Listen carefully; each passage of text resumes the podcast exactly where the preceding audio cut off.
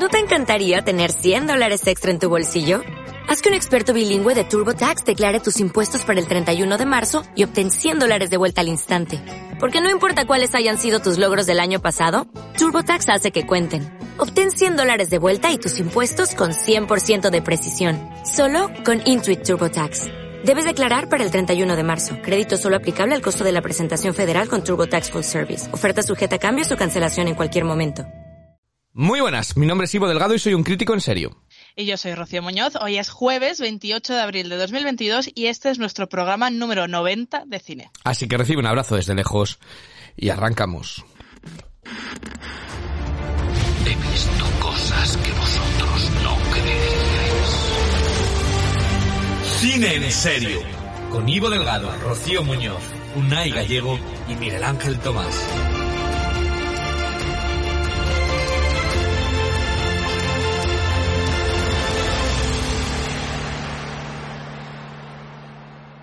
Esta semana venimos con tres películas que son como un trocito de una parte de Rocío. Vamos a empezar con su parte más intelectual, gafapasta y rusa, con compartimento número 6.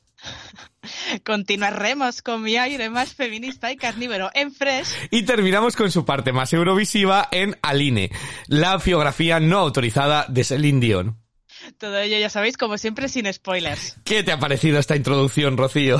Maravilla, no sé cuál es mi parte rusa, pero encantada de descubrirla. ¿Alguna, alguna tendrás, ¿no? Eh, todo el mundo tiene una parte... Sí, la, la ensaladilla en mi estómago, por. ¿Qué sabes del país, tú, que soy embajador de Rusia? Mira, tu parte de top model también eh, podría Sí, salir... sobre todo eso.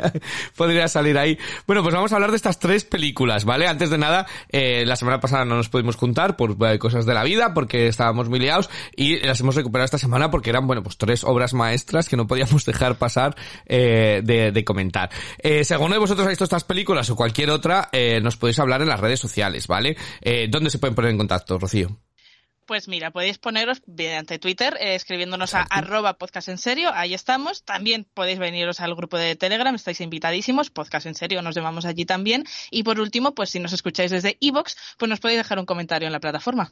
Eh, antes de antes de leer los comentarios que nos han dejado eh, de los del último podcast de cine, te dejo que presentes a, a que no estamos solos. Vamos, que el podcast de cine, eh, aunque hoy sea No sobre ti, Rocío. El último día estuvimos solos. El pero último hoy no. día estuvimos estuvimos tú y yo mano a mano, pero esta semana, aunque esté dedicado a ti, eh, todo el podcast, eh, ¿quién, ¿quién más? Eh, venga, te dejo que les presentes.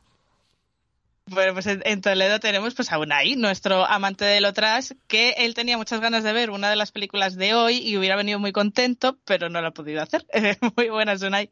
Mm, Muy buenas chicos, pues bueno, no he podido ver esa fantasía no autorizada de, de Biopic, pero bueno, mm, también he compensado un poco porque he ido mucho al cine, o sea que también puedo traer un, cositas y reseñas breves de películas que están en cartelera. Ah, ahora hablamos, pues, ahora hablamos de ahora, yo ahora también nos he ido. cuentas, Hmm. porque antes también, pues vámonos un poquito a Cartagena, donde está Miguel Ángel, nuestro hombre positivo, que igual también después de esta semana se nos ha vuelto hasta vegano. Eh, muy buenas, Miguel.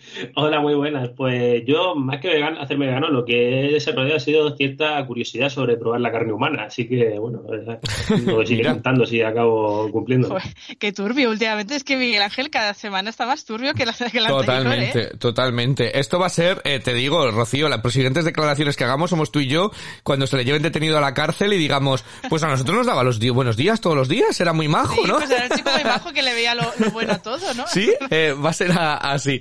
Bueno, pues eh, para hablar ahora vamos a hacer como una batería rápida de películas que están en el cine, que yo también he ido a ver una, eh, pero eh, vamos a hablar de los comentarios que nos han dejado en iVoox. Ya sabéis que si nos escucháis los podéis poner ahí, aunque a veces a mí, bueno, a mí, eh, a veces, siempre se me pasa responderles porque ando a mil cosas, siempre los leemos aquí, os los respondemos en directo, que qué cosa más bonita, ¿no? Eh, entonces, eh, Anónimo, Anónimo nos deja muchas veces muchos mensajes, ¿eh? Eh, ¿Pero será el mismo anónimo? Ah, no, no lo sabremos nunca. Eh, es parte de su identidad secreta. Pues nos ponía, eh, el último podcast que hablamos de cine, hablamos de, de aquellas películas Muerte en el Nilo, Apolo 10 y medio, eh, y Las Niñas de Cristal. Y nos ponía Las Niñas de Cristal, las dos, eh, la otra actriz eh, es bailarina profesional. Eh, y luego dice, cuando he escuchado que termina mejor que empieza. Y emojis riéndose. Eh, porque esa fue una frase mía. Que, que, que lo dije con toda, o sea, para una frase que no tenía ironía. Es decir, que la película realmente eh, empieza a regular y luego va mejorando. Esa era mi, mi, mi, mi chisma. Eh, porque anda, que no dije que no era un coñazo y que no valía la pena verla, ¿sabes? pues se quedan- verde. se quedan con eso. Pero nada, muchísimas gracias, oye, por el comentario y por, por ampliar. Eh, Franz, nuestro queridísima Franz, nuestro quinto elemento, nos dice, estupendo como siempre amigos, de las pelis propuestas solo he visto Muerte en el Nilo, que casi mejor hubiera sido mover el título a Muerte de aburrimiento en el Nilo. Estoy con vosotros, joder, luego soy yo el duro, eh, pero estoy creando monstruos yo aquí. Aprende rápido.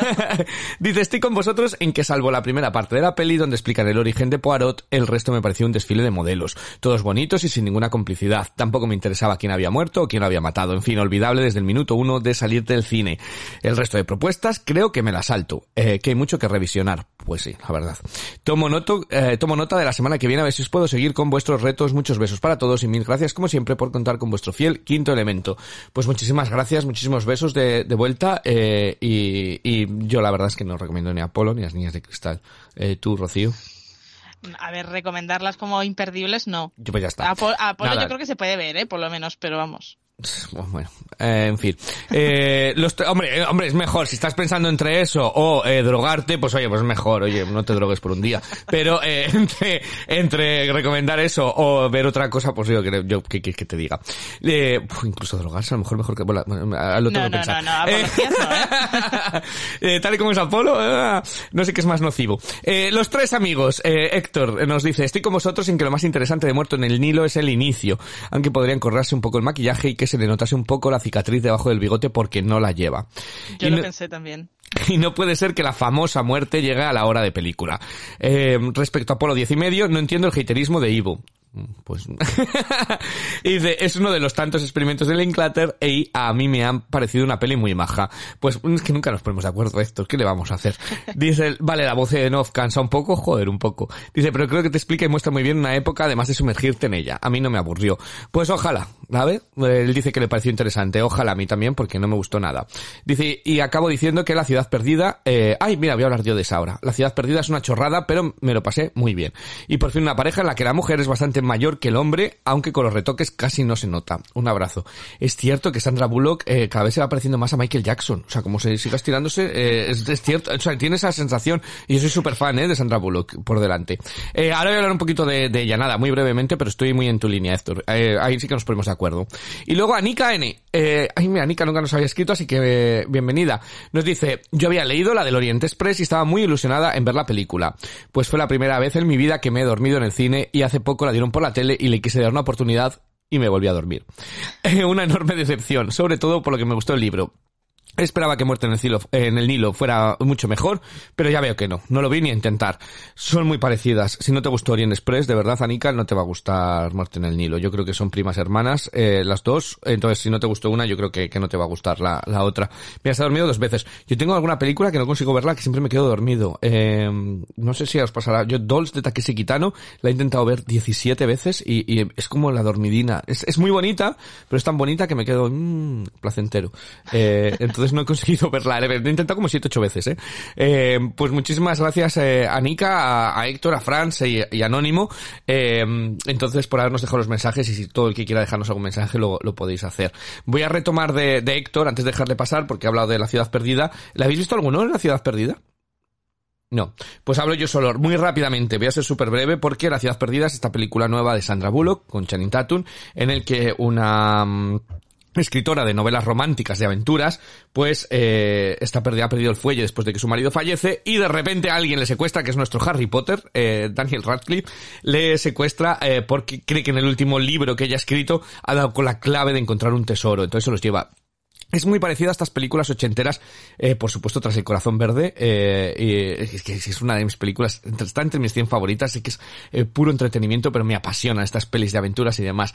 Y está muy guay, la química de Sandra Bullock y Channing Tatum está súper arriba, ella es brillante, eh, y aquí despliega todo su arsenal de comedia física, tiene un tempo bru- brutal, eh, Sandra Bullock, y es una película para pasar un rato súper, súper, súper entretenido. Yo me reí mucho y he llevado a todo el mundo que, esta es esta película que la ves, la disfrutas y luego le cuentas a todo el mundo, guau, hay un momento en la peli en la que ella hace esto, esto, esto. Además, eh, hablaba Héctor y ríen mucho del cambio de, de géneros, lo cual me parece traída a la historia del siglo XXI, porque incluso hacen una broma de que él dice en un momento, dice, dicen, tú vas ahí y, y si te vas le mato a él. Dice, que soy yo la damisela en apuros? Y es literal, que, que utilizan el que él sea el modelo para ser lo que estereotípicamente ha sido siempre las mujeres, las que había que salvar, y ella es la inteligente y demás, que, que es la que tiene que hacer todas la, todo, el- todo el mejunje, y es la que salva salva toda la función. Así que por esa parte también bien, la película súper entretenida y, y, una muy buena tarde de cine. Yo la recomiendo mucho, no es gran cosa, no, no va a cambiar el, el, género, pero lo utiliza perfectamente, así que yo la recomiendo muchísimo, ¿vale? Eh, para pasar un buen rato. Eh, así cuando, cuando tengáis un rato de cine, pues la podéis poner. Eh, y decías, Unai, que has visto, eh, te dejo ahora, que has visto la del North, Northman, y alguna... Sí, cuenta, cuenta. Sí, había, a ver, he visto, bueno, si quieres también para que venga Miguel Ángel primero, hemos visto The Norman, la nueva de Roger Eggers. Uh -huh. eh, y bueno, es lo más. A ver, en general no está bastante bien, es lo más accesible que ha hecho el di director, o sea, para que pongáis en contexto, es el director de La Bruja o del Faro. Uh -huh. Tiene sus ramalazos, tiene sus cosas de su estilo, pero yo creo que es lo más accesible que ha hecho, porque básicamente es un poco. Coge un poco mm, cosas de Shakespeare hay una que es muy evidente que es Hamlet, otras no la voy a comentar porque son más detalles de la película y no quiero uh -huh. chafar, y es un poco trasladarlo a la mitología vikinga, básicamente. Uh -huh. Porque de hecho el protagonista se llama se llama o sea, es Hamlet, pero de pronunciado de otra manera un poco más rara. No, no, no, no me hagáis pronunciarlo porque no me acuerdo. Uh -huh. Pero bueno, mm, y en general es una película que es eso, está bastante bien, está muy bien hecha. Eh, a nivel de dirección se nota la mano de Roger Eggers y es, y es recomendable. Yo estaré por un siete y medio, por ahí más o menos. Está, está bastante bien y merece mucho la pena ir a verla al cine, por lo menos para mí. ¿Qué te ha parecido a ti, Miguel Ángel? Bueno, yo no he dicho la ciudad perdida, yo le he dado un siete y medio, ¿eh? o sea que, que ahí, ahí arriba la he colocado. Eh, Miguel Ángel. A mí me ha parecido muy espectacular El Hombre del Norte. Eh, creo que nos hemos pedido hasta ahora un Robert Eggers que dirige la acción de forma cojonuda. Ahora mismo se me vienen a la cabeza tres escenas de acción que son muy, muy impresionantes. Cuando entra un grupo de vikingos a una aldea, esa escena es alucinante, en un solo plano casi. Luego eh, hay un duelo hacia la parte final que también funciona genial. O sea, eh, creo que se maneja muy, muy bien con el género. Y bueno, eh, la película es Hamlet, pero también es Conan el Bárbaro, lo que está bastante guay. Por otro lado, si me preguntáis, es, ha juntado varias cosas y creo que todas, todas quedan muy bien y merece mucho la pena ir a, ir a verla al cine, para mi gusto es muy espectacular. Uh -huh. eh, ¿Alguna más que querías comentar, Unai? ¿Que decías he venido con ganas o, o, o lo dejamos? A ver, tengo dos cosas muy breves. Venga. Una voy a ser muy conciso porque iba a haber visto La ciudad perdida, pero horario, por horario no me vino muy no bien. No pasa nada. Dinos no, lo que has visto, no, no lo que no has visto. no, no, prefería haberla visto porque me metí, digo, me metí a ver Venecia Frenia, la nueva de Alex de la Iglesia. Ajá. Y bueno, a ver, mmm, a ver, a ver, voy a empezar por lo positivo, voy a empezar por lo positivo. Es una película que diseño de producción está muy lograda, la verdad, diseño de producción de Venecia y todo el rollo está muy logrado. La banda sonora también está muy bien. Y Ingrid, Gar Ingrid García Johnson, lo que sale de la película y demás, yo creo que es, mmm, la sostiene muy bien, se roba mucho las escenas.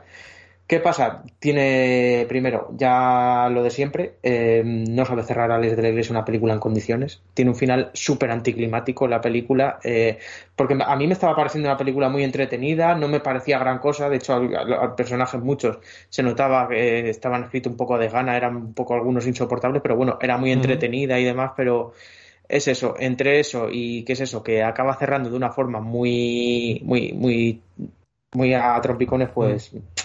A mí me encanta no. cuando alguien hace una reseña, como una y ahora, y dice, no, la fotografía y la música también es como cuando alguien te dice, te voy a presentar a una amiga y dices, es guapa, y dice, tiene mucha personalidad, es simpática, es, es, es, es, igual, ¿no? Es como, no te voy a responder, pero te voy a decir por otro, por otro, por otro lado.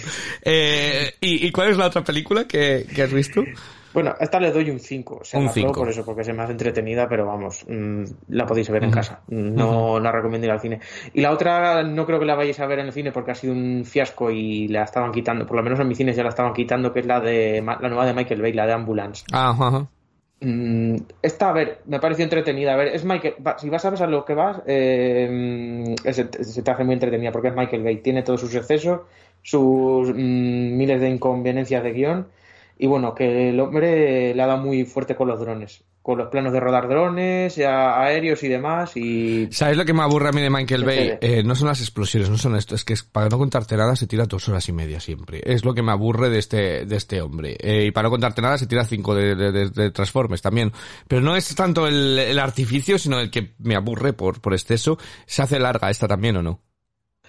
A mí no, lo único que a mí, curiosamente, también el final me falla porque la película, eh, a lo largo de la película es una chorrada básicamente que es sobre un atraco y todo el rollo, pero al final el final se quiere hacer tan trascendente, tan ir a buscarte la lágrima fácil que a mí, a mí en el final me perdió por completo. Es lo que le achaco la película y bueno, yo también destacar un poco, Jake Gyllenhaal está desatadísimo, se lo pasa genial aquí. De hecho, Jake Gyllenhaal yo le quiero ver más en cine de acción porque me pega suficiente y él eh, veo que se lo, vamos, que, se, que lo disfruta muchísimo en este tipo de producciones que es también una cosa que saco positivo. Bueno. Y bueno, Yo sé que os gusta mucho Jake Gyllenhaal, a, a, todos os gusta mucho Jake Gyllenhaal, pero eh, si, Jake Gyllenhaal y pasadísimo, me viene a la mente la aquella que hizo de la habitación, esta última que vimos, que estaba sobreactuadísimo. Digáis lo que digáis. Eh, eh, mira, Rocío está diciendo, sí, eh, tienes toda la razón. No, no, no, estoy con cara de, pues no lo vi tan pasado de rosca. Eh, pero bueno. Eh, Quitando una escena, es la única que recuerdo, que esa escena es la única inventada que hay en ese remake, de hecho, el resto es un calco.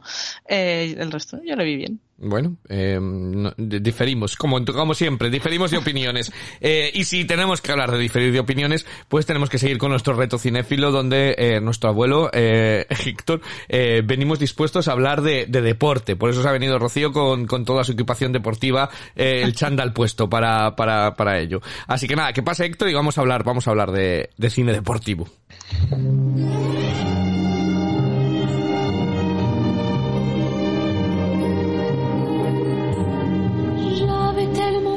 Ves, mujer de poca fe, eh, Rocío, como si que iba a venir Héctor, porque es que, es que vamos a ver, muy buenas Héctor. Aquí Rocío estaba diciendo, Héctor Deporte, ya con su edad, que tienen que hacer gimnasia. Joder, yo me estaba preocupando por su salud, no. digo, a ver, la petaca no es un deporte.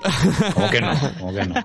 Ha tardado... Yo aún no utilizo imán para recoger las pelotas. Ha tardado semanas, porque claro, hacer deporte ya cuesta más a esa edad, pero no pasa nada, o sea, al final acabo viniendo muy buenas Héctor, ¿qué tal todo?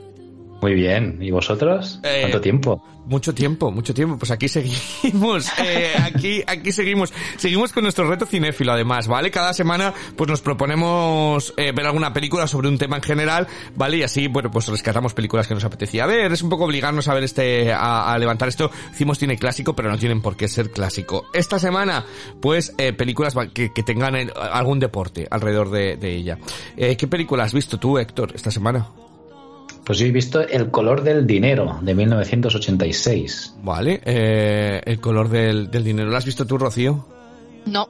Bueno, pues eh, cuéntale a Rocío de qué va El color del dinero. Pues eh, es una, de hecho es una secuela tardía de la Magistral del Buscavidas, que si no lo habéis visto también os la recomiendo. Y en la peli, pues nuestro protagonista Eddie, que está interpretado magistralmente por Paul Newman, es un jugador de billar retirado y que regenta un negocio de whisky. Y, y en, su, eh, en, su, negocio descubre a una brillante y joven promesa del billar, Vincent, en este caso interpretado por Tom Cruise, antes de operarse la piñata, eh, que le recuerda a él de joven. Entonces eh, Eddie decidirá enseñarle cómo sacar provecho de ese don para ganar dinero en las apuestas que rodean a este deporte. Uh -huh. eh, ¿Ves eh, el deporte que ha cogido esto? El billar. eh, de birra y cigarro. Hombre, pero hay que tener bien los lumbares, ¿eh? Para jugar al billar. Hay que tener, mira, eh, mira. Eh, ¿Y qué te ha parecido eh, este color del dinero, Héctor? Me ha gustado muchísimo, no me lo esperaba. Era una gran dependiente que tenía de, aparte de estar dirigida por Martin Scorsese, mm. y Paul Newman siempre me ha encantado como actor. Y la verdad es que por alguna extraña razón no la había visto y, y aprovechando que está en Disney Plus, pues la, le he dado un tiento. Ajá. Eh, bueno, te quiero preguntar por personajes, frases, todas estas cosas que, que ya sabes y, y, y tu, tu, valoración más extensa. eh, bueno, el personaje que más mola sin duda es el prota Eddie, ¿no? Y por protagonista, aunque salga Tom Cruise, es totalmente 100% Paul Newman. Eh, tanto por la interpretación que, bueno, es, es increíble, de hecho ganó el Oscar, mm. eh, así como la evolución del personaje, ¿no? De cómo de, de, un tío que ya estaba como en el ostracismo, eh, vuelve a recuperar la ilusión por algo en que la había perdido, ¿no? Y, y, y va evolucionando y hasta chocar constantemente con el otro personaje protagonista, ¿no? El de Vincent. Eh, es el que más mola. Y sobre frases, pues me quedo con una que en inglés eh, queda muy bien, en, la traducción en castellano a lo mejor no tanto. Eh, de hecho, hay muchas frases ¿eh? en la película y, sobre todo Eddie remarca a Vincent que, que lo importante no es jugar bien, sino es más importante ganar dinero con el jugar al billar, ¿no? cuando Vincent, el, joven típico que quiere llegar a, ser número uno, solo quiere ganar y ganar, ¿no? Jugando. Entonces hay una frase de, Paul Newman que dice a, Tom Cruise que es el dinero que le ganas a alguien es el doble de dulce que el dinero remunerado, ¿no? El dinero que tú mismo ganas, eh, que en inglés es the money you earn is twice as much as the money you uh, the, money you win is twice as much as the money you earn, ¿no? y, me gustó mucho. Eh, ¿Y qué más? Bueno, pues la película, no sé si lo sabías, eh, fue un encargo, de hecho, de, Paul Newman a Martin Scorsese. Y Martin Scorsese aceptó por el simple hecho de, como reto para ver si podía ah, llevar a cabo una, una, producción de un gran estudio y acabar con eh, sin pasarse de presupuesto y, sin pasarse de días de rodaje, ¿no? Que es lo que había pasado en todas sus anteriores películas, ¿no? Y de hecho lo cumplió. O sea que y de hecho Martin Scorsese en entrevistas no, no le echa pestes a la peli, pero sí que dice que fue un encargo y que no que él no la considera una peli de autor. Yo ahí discrepo porque porque es, es 100% Martin Scorsese la peli, eh, ya no solo visualmente, ¿no? con sus travelings virtuosos, de ritmo así vibrante, primerísimos planos de, los protagonistas, etcétera, sino por, por, lo que cuenta la peli. Yo creo que es muy Scorsese. Bueno, algún día discutiremos, ya lo hemos discutido por, por privado y los del grupo, es lo mismo cine de autor que cine con autoría. Pero algún día lo ya lo vamos a dejar porque si no es cine de autor, si viene de un gran estudio, es eh, de FIDE, eh, no, no hay, no tiene razón de ser eh, el, el término. Ya lo discutiremos, no es el momento. Eh, te quiero preguntar, ¿vale? La pregunta relacionada con, con, con ello. Eh, ¿Estabas familiarizado tú con el deporte del billar antes? Un poquillo, había jugado durante la, época, lo típico, la, época universitaria, cuando haces campana, ¿no? Y te vas al bar a jugar al billar, pero no de, vez en cuando. Sí que me gusta, ¿eh? es un... Exacto.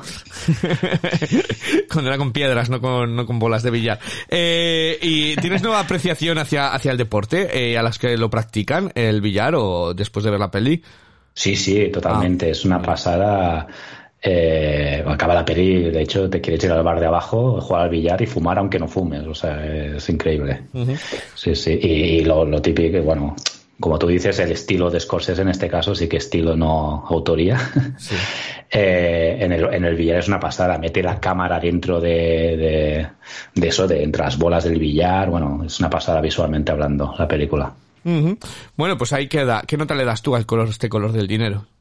Pues yo, a mí me ha sorprendido muy gratamente y le pongo un 8, me ha gustado muchísimo. Mira, un 8. Y bueno, sobre todo la, interpretación de Paul Newman, ¿eh? es, la verdad es que es increíble. Oscar merecidísimo. Oscar Mercedísimo, el color del dinero, eh, por parte, hoy es que lo vamos a hablar, bueno, nos hemos puesto de acuerdo sin haberlo planeado, casi, casi, casi, casi, eh, no del todo. Eh, El color del dinero que la tenéis disponible en Disney Plus. Luego voy a escribir, porque alguien me escribió por privado, eh, un mensaje y me dijo, me encanta la sección de, de verdad, esto es eh, completamente cierto, me encanta la sección de cine clásico, pero eh, no ponéis el nombre de las pelis, eh, entonces me encantaría, ah. entonces lo voy a, pues, la podéis ver debajo, ¿vale? Toda la, la retaíla y donde la podéis, donde las podéis ver. Eh, lo prometo. Eh, venga, vámonos, eh, Unai, ¿qué, qué peli has visto tú eh, relacionada con el deporte? A ver, yo me he ido a un documental muy curioso que es No podréis matar a David Arquette que lo pusieron en filming hace unas semanas y, a ver, pues va un poco, básicamente, no sé si lo sabéis, la historia de David Arquette, que en los años 2000 hizo una película relacionada con el mundo del wrestling y fue a promocionarla a una promotora de lucha libre y le dieron un campeonato mundial. Una idea muy loca que le desembocó pues un poco a que los fans del wrestling le cogieran mucha tirria y también su carrera en Hollywood se resintió por, por aquello. Y un poco como quiere, este documental pues te relata un poco cómo quiere volver al mundo de la lucha libre para dignificarse, para dignificar un poco su paso por ahí y también un poco dignificarse a, sí mismo. Y un poco también redimirse. Yo lo recomiendo bastante, la verdad, está, está bastante bien porque mm, aparte un poco de mostrarte un poco en sí, también te muestran un poco, conoces un poco más a David Arquette y también un poco ves la vida, que no ha tenido una vida muy fácil y un poco los problemas que ha tenido y está, está, está interesante la verdad por, por ese lado. Y bueno, mm, sobre el deporte en sí, pues yo sí conozco mucho la lucha libre, la verdad, la sigo, veo, suelo ver lucha libre, la verdad, y, y, yo creo que es un documental que lo dignifica muy bien, te muestra también muy bien que es, este mundo también es muy sacrificado y que no es todo tan de color de rosa y que la gente que se involucra en esto son gente que, mm, le encanta y que es son apasionados de este deporte y, que es un, en general yo creo que lo deja muy bien parado.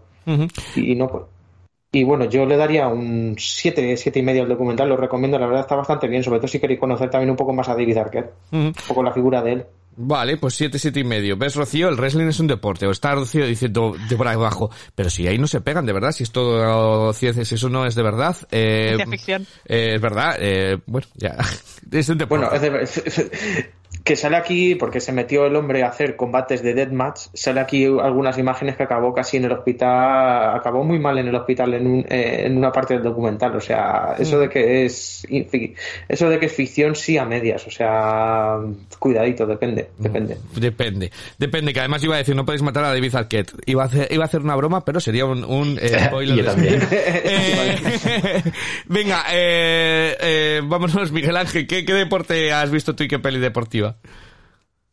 Yo he visto Warrior de, de, de Gavin O'Connor que habla de arte marcial mixta. Yo tengo que decir que las artes marciales mixtas sé un poco cómo funcionan, pero no he sido en la vida. O sea, lo típico cuando estás de noche en la tele y ves algo, pero esta película me la han recomendado muchísimo. He visto que era una película de deportes y bueno, tenía que verla. La película trata la historia de dos hermanos que entrenas, fueron entrenados de jóvenes por su padre en el mundo del arte marcial mixtas y ahora por diversos motivos los dos se ven un poco arrastrados de vuelta a, este mundillo. Eh, bueno, los dos hermanos que además son eh, Tom Hardy y Joel Edgerton. Eh, Yo mm. creo que lo más interesante un poco de la película es el personaje de Tom Hardy. Perdón, es que me da la risa. Que se llama... dices, lo más interesante, y es que me viene un amigo y me dijo, lo más interesante es que Tom Hardy se tira toda la película sin camiseta. Pero no, eh... Eh, además, tengo que decir que aquí Tom Hardy está físicamente impresionante. ¿eh? Pocas veces le he visto tan tocho como, como en esta película. También era un poco más joven que ahora en otras películas donde lo estoy viendo. Pero aquí físicamente es un plazo de portento. Eh, bueno, el personaje se llama Tom Collins, además de, los más interesantes de la película. No, no solo porque salga sin camiseta casi toda la película, que también es verdad, sino por, porque digamos que es un tipo así como osco, que tiene algo en el fondo, a un mínimo de corazón se le intuye, pero que es muy difícil llegar a él. Este tipo de personajes que son bastante atractivos, pero que también tiene unos cortes que tú dices, resulta realmente difícil también cogerle cariño, como cuando dice a su padre, creo que su padre es exalcohólico, le dice, creo que me gustabas más cuando eras un borracho, o sea, tiene algunos puntos como muy, muy duros en la película, pero, pero bueno, sí, digamos que se le intuye algo por debajo que te hace intentar apreciarle un, un poquito. Eh, la película me ha gustado bastante, pero creo que se pasan un poco de darle vuelta de tuerca tanto a la épica como a la emoción que al final me acaba quedando un pelín forzada. Creo que si lo hubieran dejado algo más cruda, como buena parte de la película es, y al final no hubieran metido tanta pomposidad, habría funcionado mejor. Aún así, como ya digo, me ha gustado mucho y yo le, tengo dado un 8, buena recomendación. Bueno, pues mira, eh, Warrior, eh, artes marciales mixtas. Eh, sí, es, es curioso lo que ha dicho Miguel Ángel. A mí, curiosamente, me gustó más el personaje de Joel Edgerton, el, camino del personaje de Joel Edgerton, ¿no? El, profesor de instituto que se ve casi forzado a, a esta vida. Y curioso, sí, sí. La peli me gustó mucho también. Yo no la, yo no la he visto, ¿vale? O sea, la están en Netflix, si no me equivoco, y en Movistar Plus, ¿vale? Para todo el que... Sí, pero, pero en Netflix eh, esto es importante. Si queréis ir a verla, corred porque el 31 la quitan, o sea... Ya, eh, pues que quede, cuando terminéis de escucharnos hoy el podcast, a ver Warrior. Eh, vamos a la guerrera. Eh, Rocío, ¿qué, qué deporte has eh, Hemos venido todos con deportes muy agresivos. Bueno, el billar no tanto, pero el resto. Porque yo me he visto una grandísima pendiente de mi cajón de la vergüenza, que era Million Dollar Baby. ¿Vale? La película dirigida y protagonizada por Clint Eastwood y con Hilary Swank y Morgan Freeman en su reparto, que cuenta la historia de Maggie, una treintañera con una vida bastante desdichada, pues cuyo sueño es triunfar en el boxeo. Em, es una película que ganó el Oscar en 2004 a Mejor Película, Mejor Dirección, Actriz y Actor Secundario y puedo entender perfectamente por qué después de verla, ¿no? O sea, me ha gustado muchísimo. Eh, siento que no solo está fantásticamente narrada, sino que aborda una historia difícil de contar sin abusar emocionalmente del espectador y aquí maniobran de manera mágica para generarte sentimientos sin pornografiarlos nunca, ¿no? Entonces, eh, creo que también es una historia de superación y bueno, tiene, tiene muchísimas capas. Eh, de hecho, en cuanto a personajes, eh, creo que tanto el de Clint Eastwood como el de Hilary Swank son interesantes, aunque yo me quedo con ella porque creo que es un absoluto papelón el que se marca. Eh, es un personaje que me resulta inspirador, me parece que eh, lleva la dignidad por bandera y, además una auténtica luchadora yo creo que muchos incluso te, podemos aprender del de, personaje, ¿no? Y luego, de hecho, eh, ella dice mi frase favorita, pero no la puedo traer por ligeros spoilers, entonces me he quedado con otra que pronuncia el personaje de Morgan Freeman, que habla un poco sobre el mundo del boxeo, que dice, a la gente le encanta la violencia. Cuando ven un accidente, reducen la velocidad para ver si hay muertos. Son los que dicen ser amantes del boxeo, pero no tienen ni idea de lo que es. El boxeo es cuestión de respeto, de ganarte el tuyo y quitárselo al contrario. Y me gustó esta frase porque, personalmente, el deporte del boxeo es un deporte que nunca he entendido demasiado. Y y a través de esta película sí que he aprendido a verlo un poco de otro modo y sobre todo a comprender un poco más qué le ven lo que los, los, que lo practican y los que lo disfrutan, ¿no? Eh, yo no me implicaría o yo no es un deporte que diga, ay, pues ahora me voy a dedicar a él, pero he entendido un poco más la finalidad y que, y que el, el posible atractivo que pueda tener. Entonces, pues eh, lo que digo, me ha gustado un montón. Eh, soy muy dura con las notas, ya sabéis, pero aún así le he puesto un ocho y medio. Me parece que es un peliculón, que es muy sobrio, que es muy contundente, que tiene mucho trasfondo y que mmm, cualquier otra persona que nos esté oyendo que también la tenga en el cajón de la vergüenza, que se vaya a Movistar Plus o a Amazon Prime, que la tienen ahí y que se la quiten del medio porque van a salir súper contentos. Pues, eh, pues yo termino todavía incluso más agresivo que ¿Puedo hacer una pregunta? Sí, hacer una pregunta? por supuesto, por supuesto. Dime. Rocío, ¿tú sabías algo de la peli o no? ¿Sabías por dónde iba a ir o no? Eh, no, solo sabía que iba de boxeo de una boxeadora. Ah, vale, vale. Mira. Mejor, mejor. Es mejor, Sí. es mejor ir de. Sí, sí, es que yo, yo esta peli la vi también en su estreno Yo sin también. saber nada de ella y, ostras, es Mm. un viaje genial. Sí, totalmente, totalmente. Sí, es, dura, ¿eh? es una película dura, pero merece mucha la pena. Pues, eh, pues yo sigo en el mismo deporte porque me he visto, vamos a ver, ¿era, era pendiente o no era pendiente? Ya, la- yo creo que la- yo la había visto de pequeño, pero no la entendí, no me terminó de gustar, eh, me aburría eh, y, y la quería revisionar, tenía muchas ganas, que es Toro, Pero Salvaje. Oh, Toro Salvaje, no había visto Toro Salvaje de adulto y sobre todo me apetecía, porque lo que recuerdo de ella era, eh, era conflictiva por el uso de la masculinidad tóxica en la película, entonces verla ahora con, que, ya ha pasado todo el Me Too y todo, todo esto, eh, me apetecía mucho volverla a ver con, con, otro bagaje ya siendo más mayor. Eh, y me ha gustado muchísimo. Bueno, todo el que no sepa toda, eh, Toro Salvaje, pues lo debería de saber. Es la historia de Jake LeMotta, un, un boxeador, pero que, se centra más la película no solamente en eso, sino como eh, los celos que él siente porque su mujer piensa que está haciendo algo, todo, todo lo que el, el rol que se presupone que tiene que ser un hombre, cómo le acaba consumiendo por dentro realmente. Y creo que Martín Scorsese es un fuera de serie en esta película. Eh, pocas cosas he visto. Los combates, eh, y lo mismo que decías de- del color de dinero, que mete la cámara ahí dentro. Creo que pocas películas he visto tanto fluido volar de sangre, de agua, de tal. Eh, hay que decir que Martin Scorsese no sabía nada de boxeo. Es que estaba leyendo mucho de los- después de haber visto la peli. No sabía nada de boxeo y es lo que más a él le impresionó. La sangre en el cuadrilátero, la sangre de las cuerdas y demás. Y creo que lo juega muy bien con, con ello. Tiene una fotografía espectacular. Pero sobre todo, eh, creo que Robert De Niro y, y Joe Pesci hacen dos de las mejores interpretaciones de la historia del cine. O sea, es alucinante cómo eh, el físico, cómo dan cuerpo a toda, toda la película junto con un montaje alucinante. Eh, y entonces a mí la película me ha gustado mucho porque no me esperaba ese también. Me ha parecido lo mismo que con Billy Ordolan Baby, que la, segu- la- la- el tramo final no me esperaba que me fuera a llevar ahí. Eh, y aquí te lleva, pero por completo, ¿no? Hacia, hacia donde ello, hacia todo ello. De hecho, cuando esto es una biografía de Jake LaMotta, eh, cuando él vio la película, eh, le hizo, él ha dicho que le hizo reflexionar sobre su propia persona, que le preguntó a su mujer, eh, ¿de verdad soy así? Y que le dijo la mujer, no, eres peor. Eh, pero, eh, pero además esta película salvó a Scorsese, fue un proyecto de De Niro, eh, que, que acaba de venir de una sobredosis, entonces es brutal la historia detrás y es brutal la película, desde luego. Eh, entonces, con respecto al deporte, que si lo conocía el boxeo, pues no, pues nunca me ha interesado para nada, me parece súper absurdo. Eh, eh, todo, todo el deporte y no entiendo hacerse daño voluntariamente. Y sobre si me hace apreciar más el boxeo, pues todavía menos. la película. creo que, que, son absolutos animales y creo que la película lo muestra así. Absolutos animales, cavernícolas, gente sin concepto o respeto por la vida del de enfrente. O sea, me parece que la película lo muestra muy bien. Como esa rabia interior se canaliza. Un absoluto película. Además, también eh, a raíz de la mala suerte que tuvo en el propio deporte, ¿no? Que ya con tiempo está considerado uno de los mejores eh, boxeadores de la historia, pero la que esto se muestra en la película, la mala suerte que tuvo en varios combates, ¿no? Que combates clarísimos que había ganado y le dieron el combate al otro y tal. Muestra también, eh, tiene también ese trasfondo, aunque no le centra la cámara en la las mafias y en todo lo que hay detrás, también lo ves, eh, lo ves toda esa pobre. Claro, esto le va consumiendo por dentro. Sí, eh, entonces es, es, es, genial, ¿eh? Desde el punto de vista psicológico, aunque no os gusta el boxeo, es una película que, que, te, que tiene mucho que, que, analizar y mucho que, que pensar y Scorsese la dirige de una manera increíblemente soberbia eh, la verdad. Eh, la tenéis disponible está además en Prime Video y en Filming, o sea que no hay, no hay ninguna excusa para, para no verla. Entonces hemos traído peliculones todos, venimos súper contentos. Mira, eh, deporte no hacemos, pero nos hemos ido a hacer deporte al cine. Eh, el color del dinero, no podréis matar a David Arquette, Warrior, Million Dollar Baby y eh, Toro Salvaje. Y para la semana que viene, que tenemos?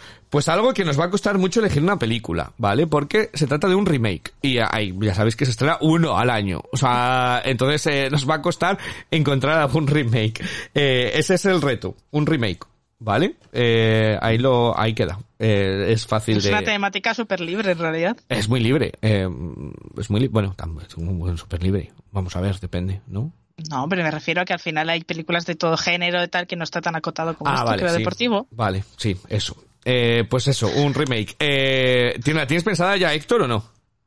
Mm, tengo algunas opciones ahí en la, en la recámara, pero creo que la tengo bastante clara. Pues pero no la voy a decir por si cambio en el último momento. Pues sorpresa, pues sorpresa para, para todos. Muchísimas gracias por haber pasado por, por aquí. ¿Qué te pareció porque eh, de North, el, el hombre del norte? ¿Bien, mal, regular, rápidamente?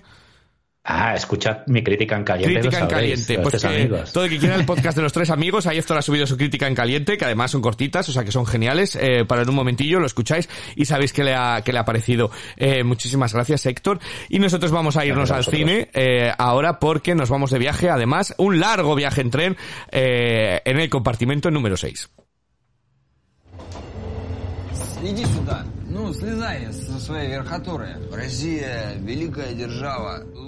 Pues en compartimiento número 6 eh, conocemos a una joven pseudointelectual y liberada finlandesa que toma un tren de varios días desde Moscú a Murmansk para ir a ver unos yacimientos arqueológicos. En el tren tendrá que compartir compartimento con un joven ruso, arisco, de pocos modales y mucho más rudo. Entre ellos va a surgir una amistad improbable y un entendimiento mientras atraviesan la fría y dura estepa rusa.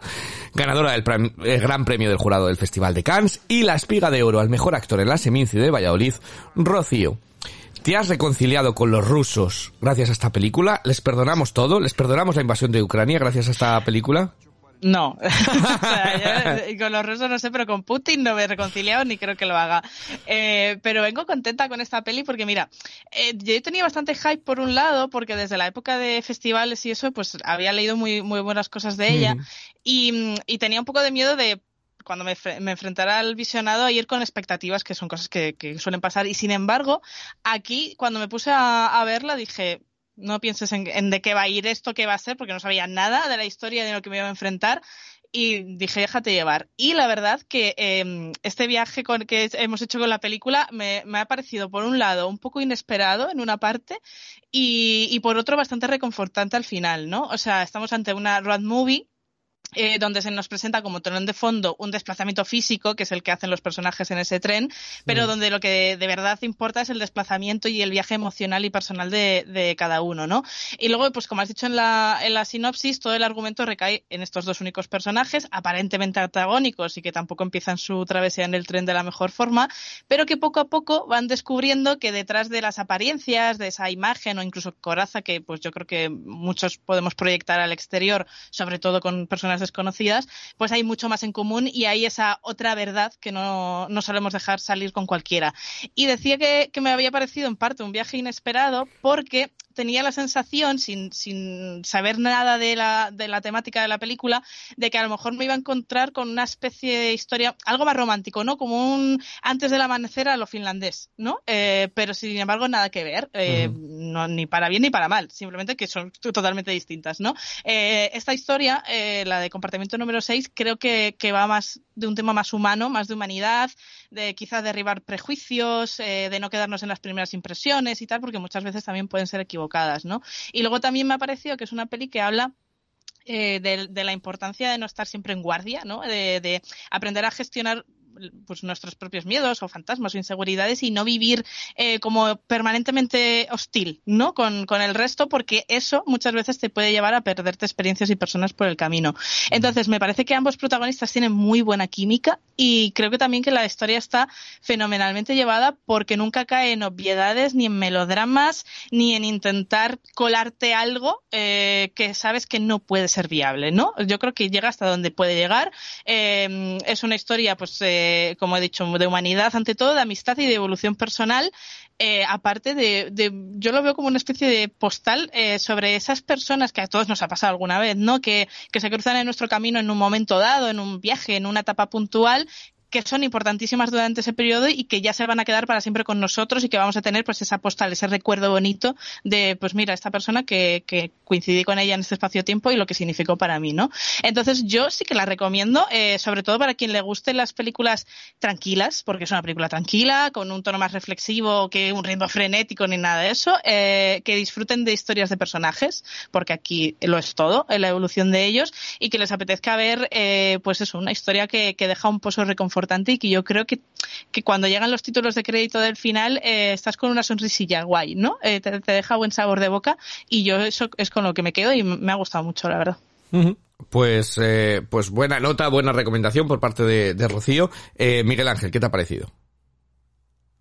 Pues mira, voy a empezar donde ha dejado Rocío y los títulos de crédito, tanto los iniciales como los finales, ya me dejaban un, desde el principio los iniciales me dejaban una sensación de buen rollo que, que me ha gustado con los colorines que utilizan y la música de fondo, ya me metía en un ambiente reconfortante. Yo no sabía en absoluto tampoco qué película iba a ver y me ha gustado mucho verla sin, sin saber de qué iba porque en ningún momento sabía hacia dónde iba a tirar exactamente la relación entre estas dos personas. Al principio parecía que iba a ser más una pesadilla de la protagonista el encontrarse en este viaje, parecía que le ibas a ir todo mal y, bueno, luego sigue la historia de otros caminos que no tienen nada que ver con esto. Lo primero es que los, los dos actores protagonistas están geniales. yo creo que mm, Yuri Borisov, que es el que hace de él, es un poco, tiene el papel yo creo más rico porque es el que, mm, digamos, tienes una idea mucho más distinta del principio de la película que con la que acabas, así que tiene como una evolución más, más clara, pero luego eh, Sadie Harla, que es la que hace la protagonista, tiene algunas escenas también con una carga dramática bastante potente y que la que tiene que resultar muy expresiva, yo creo que cumple también a perfección. O sea, nada que achacarle a ninguno de los dos.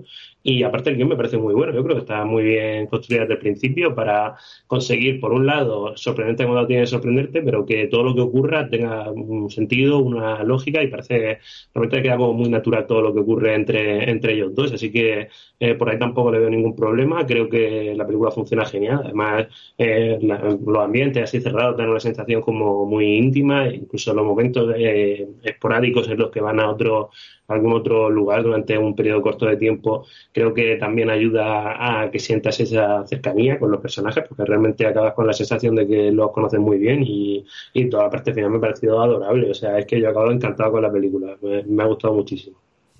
Pues eh, otra buena recomendación, eh, Unai, ¿qué te ha parecido? Mm, otra más. A mí es que este, este tipo de películas bien hechas a mí me encantan. Y aparte que como no sé si a mí me ha pasado un poco, como estaban así en un tren y demás, se conocen así, también me recordó un poco, salvando mucho las distancias a la de antes del amanecer, la primera, la de la trilogía de Before. Como que se encuentran justo en un tren, se van conociendo allí y no sé, y a mí, a mí te digo, a mí también me ha hecho muy feliz, también me a mí en lo personal también tuve una experiencia un poco parecida una vez en un tren, que hice una amistad allí y entonces también eso también me ha, me rememorado a mis recuerdos personales y me y me ha hecho muy feliz y, yo suscribo mucho las palabras, la verdad. O sea, y también poner en valor que es muy difícil hacer este tipo de cine. O sea, que, que no quede pretencioso que, y que no, no, quede tan natural y tan bien como queda aquí. Y es, y es muy complicado lograrlo. Y yo creo que esta película lo logra y eso también es un punto muy a favor de ella. Pues eh, nos sumamos los cuatro. Yo creo que es una película muy bien hecha. Eh, creo que es una película muy bien llevada. Creo que es una película de personajes, como muy bien decía Rocío. Eh, es más eh, la metáfora de, de ello y sobre encontrarse un poquito también a sí mismo, ¿no? Y el lugar en el, en el mundo, que a veces te dejas llevar eh, por alguien que tienes idealizado, por algo que tienes idealizado y crees que ese es tu lugar eh, y des, des- bueno, pues miras por encima del hombro al resto y a veces dices, joder, si es que yo soy parte de, lo que miro del hombro y ¿por qué no? Eh, no tiene nada de malo, ¿no? Eh, ni uno ni otro, sino que son mundos distintos y es, es encontrarse a sí mismo. Y creo que la película lo muestra muy bien, creo que te lleva muy bien en ese viaje. No me quiero unir más a lo que habéis dicho, es muy natural, los actores están brillantes eh, y, te, y es de esas películas que cuando acaba te dan ganas de irte de viaje de tren, ¿no? Eh, quizás no a por Rusia, porque madre mía, eh, no es el, no es lo más bonito de que hemos visto en la vida. Y ahora, y ahora no creo que sea muy recomendable ir por Rusia, también te digo. No, eh, no es lo más, pero sí que es estas cosas. Yo siempre, mira, yo, yo, yo siempre he querido y tenía todos los ahorros para hacerme un viaje por toda Australia, de este a oeste para hasta que llegó la pandemia, me lo tengo que gastar en vivir, en sobrevivir, pero eh, siempre he querido hacer un gran viaje de, de tren, de esto de decir, buah, te tiras un mes viajando, subiendo, bajando, viendo ciudades y, y esto me ha vuelto a, a volver a poner la, esa amiga, de decir, ay, me apetece volverlo a hacer, tengo que volver a ahorrar para, para conseguirlo. Eh, y además creo que a mí, había esto he dicho muchas referencias, a mí incluso me ha llevado un poquito a Lost in Translation en algún momento, en este momento de sentirte completamente perdido en, en el mundo y, y, y que de repente lo que queri- parece que querías que tienes en casa, cuando más te vas alejando físicamente de ello, más te das cuenta que realmente no lo quieres. Eh, entonces, eh, me ha llevado a estar todo el rato pensando en la película y reflexionando, lo cual, eh, pues me parece fantástico, ¿no? Eh, que es para lo que, para, es, la magia del cine, ¿no? Eh, trasladar historias tan lejanas como viajar a Rusia a ver unos, eh, unas cuevas a, a que te, te lleva tu propia historia, tus propias cosas, como ha dicho Unai, como estoy contando yo y como hemos dicho todos. Así que muy recomendable, la verdad, una, una buena tarde de cine, la verdad. Eh, ¿Qué nota le has puesto tú, Rocío? Pues he puesto un siete y medio, pero podría ser un 8, o sea, yo me Hmm. movería en esa horquilla y Sí. yo sé que invito a toda la gente que se vaya al cine a verla porque creo que pueden salir muy contentos. Venga, eh, vamos a ver cómo Miguel Ángel sube la nota. Yo, como acostumbro, estoy un punto por arriba de la media y le doy un 9 que creo que se lo merece por otro lado, así que recomendadísima por mi parte. eh, Unai, Eh, yo estoy entre medias, yo le doy un 8 y Un muy recomendable. pues yo estoy con Unai, le da un 8 también. Me parece una película notable. Muy notable y en la que todo funciona, todo funciona muy bien. Eh, bueno, pues eh, además es corta, o sea, que no es demasiado larga, que cuando la película tiene que acabar, termina. También me ha recordado a Drive My Car, ¿vale? A lo mejor por eso yo le he bajado un poquito más, porque eh, tiene algunas cosas que Drive My Car lo sale llevar mejor, yo creo. Eh, a más. No, no mejor, sino que eleva la película y en esta no la llega a elevar hasta ese punto. Pero todo el que quiera, eh, pues tenéis disponible eh, esta película en los cines. Donde también encontramos un curioso biopic sobre Celine Dion titulado Aline.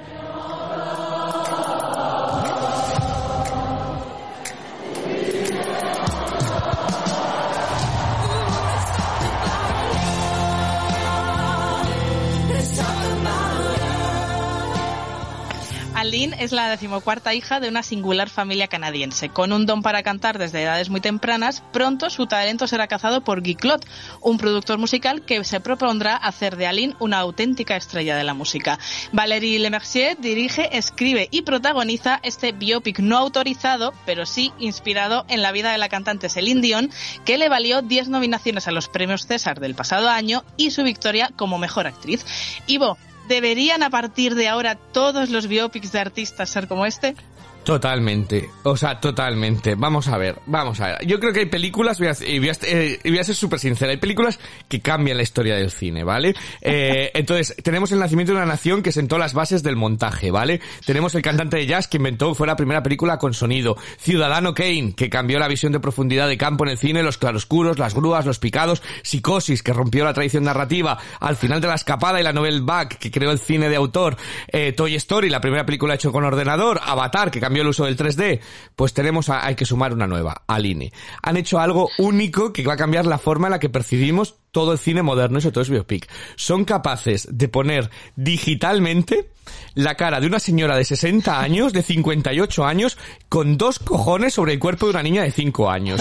Eh, entonces, y lo dejan así, ¿sabes? Como si fuera un Photoshop que, que hubieras hecho, nada de rejuvenecimientos como el irlandés, eh, eso, las películas de Marvel, quita, quita, quita. Coges un Photoshop, taca, taca, taca, taca, taca, lo recortas y ni lo difuminas. Les pones ahí los ojos, que parecías un, un potato. Eh, los ojos, la nariz y la boca de, la actriz. Esto es una puta genialidad. Eh, de verdad. Yo creo que se han roto las barreras, las constricciones del cine y no solo eso. Creo que esta película lo lleva más allá.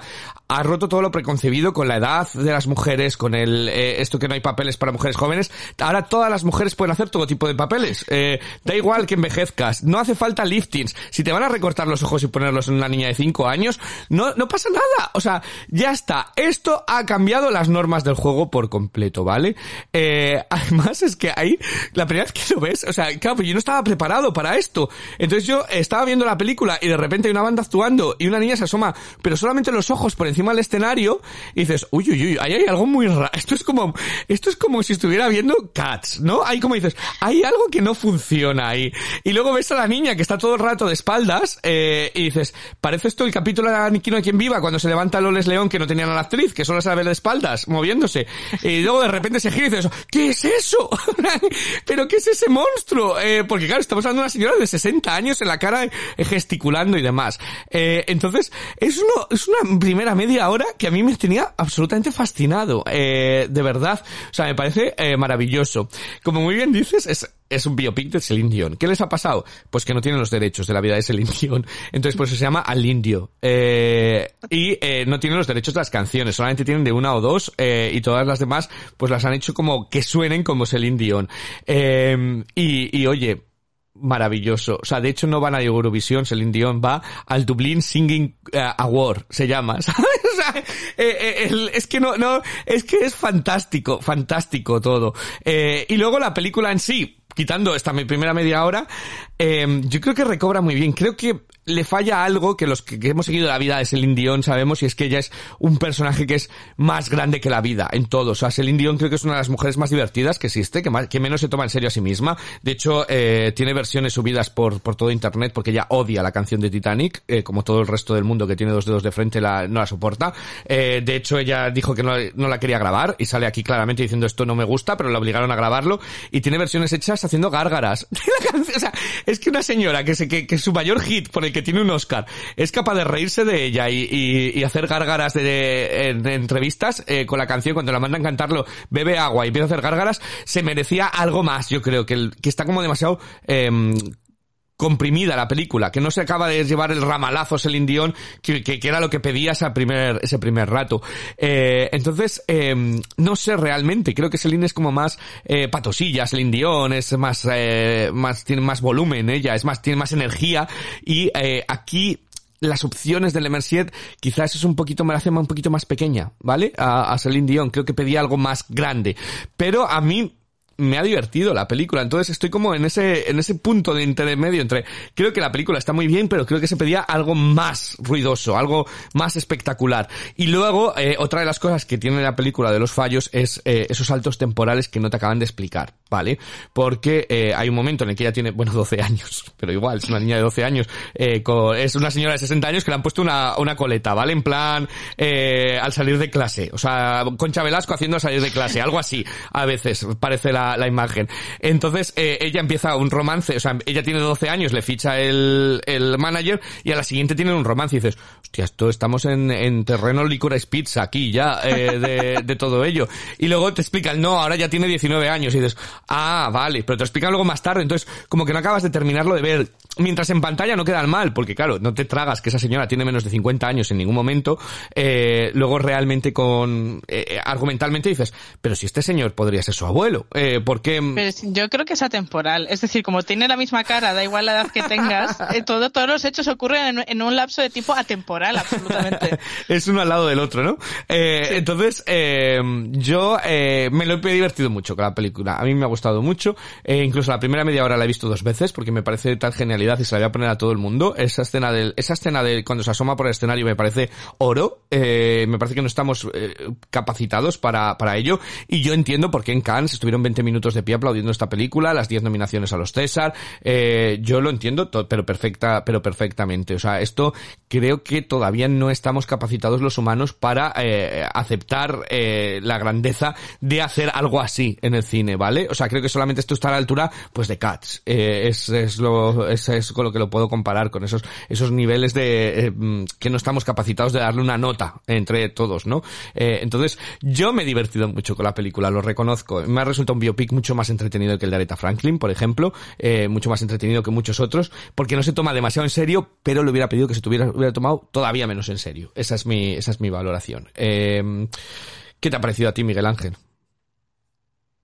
Bueno, partamos de la base de que yo el personaje de Celine Dion tampoco lo, lo conocía demasiado. Bueno, por, por favor, o sea, es que así no se puede. Yo de este carro no puedo tirar. ¿Cómo, cómo no se va a conocer el grandísimo personaje que es Celine? Pues, pues ya está tardando, porque es maravillosa. Eh... Yo, yo sé quién es ella, conozco canciones suyas, eh, pero no, no sabía nada ni de su vida, ni de cómo es ella en entrevista, ni nada de eso. O sea, yo venía aquí totalmente. Eh, es que es la incultura a veces es lo que tiene. No me siento orgulloso de ello, pero eh, no, no alcanzaba a comprender cómo era el personaje. Así que eh, yo tengo que decir que al principio, viendo. Lo de, bueno, cuando me enteré al principio, porque te lo dicen que es un, un biopic de Celine Dion, pero sin, sin los derechos eh, pues digo, vamos a ver un poco cómo qué hacía esta mujer. Y yo tengo que decir que al principio, con estas cosas raras que tú dices de la niña y tal, yo por lo menos estaba entretenido. O sea, yo me lo estaba pasando bien, eh, viendo la, las monstruosidades que estaban haciendo ahí. Digo, bueno, eh, esto es algo raro, fuera de lo común, pues más o menos estaba entretenido. Lo que me molesta a mí de la película no es que hagan cosas raras, que algunas funcionan mejor que otras. Eh, recordemos que una de las nominaciones, por cierto, es a mejores efectos visuales. O sea, totalmente, eso, totalmente robadísimo. Esto y el pájaro de el pájaro del buen patrón, robadísimos a mejores efectos especiales.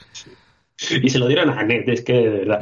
Bueno, el, el bueno, tiene mucho que, que, ver, ¿eh? Anet. También te digo eso, te iba a decir. No sé cuál sería el, el bebé más creepy del año, si el de ese, Aline o el de Anet. Dios, eh, podría hacer una competición, sacarlo y que se pegue o algo, pero bueno, no, no estoy a favor de la violencia infantil eh, en ningún momento.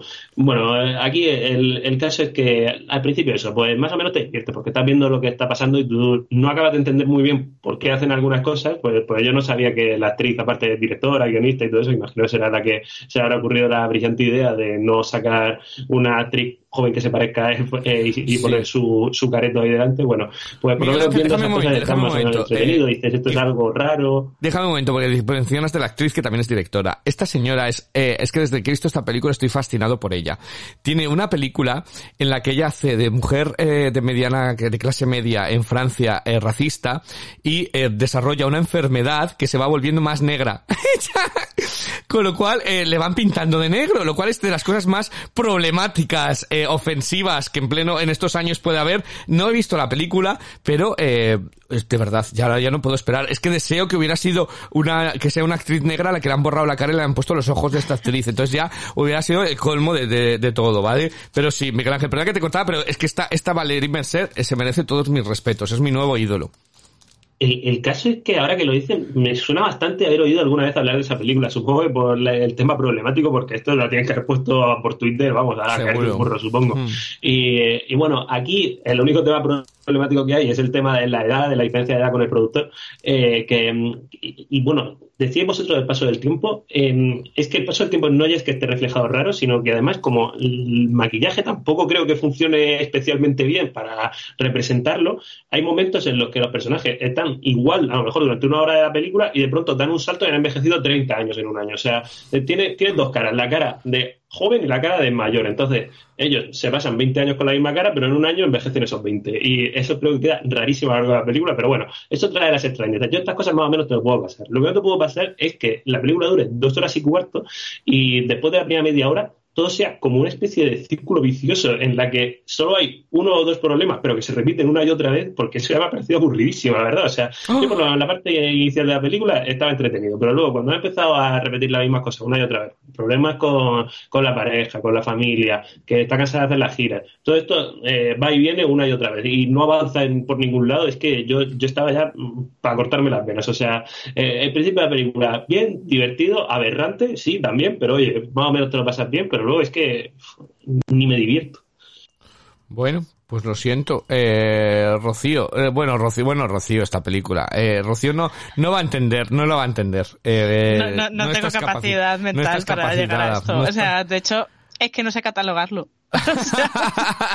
yo no, o sea, no sé si es una obra de arte o una tomadora de pelos. Estoy ahí, ahí ¿sabes? Entre las dos cosas, ¿no?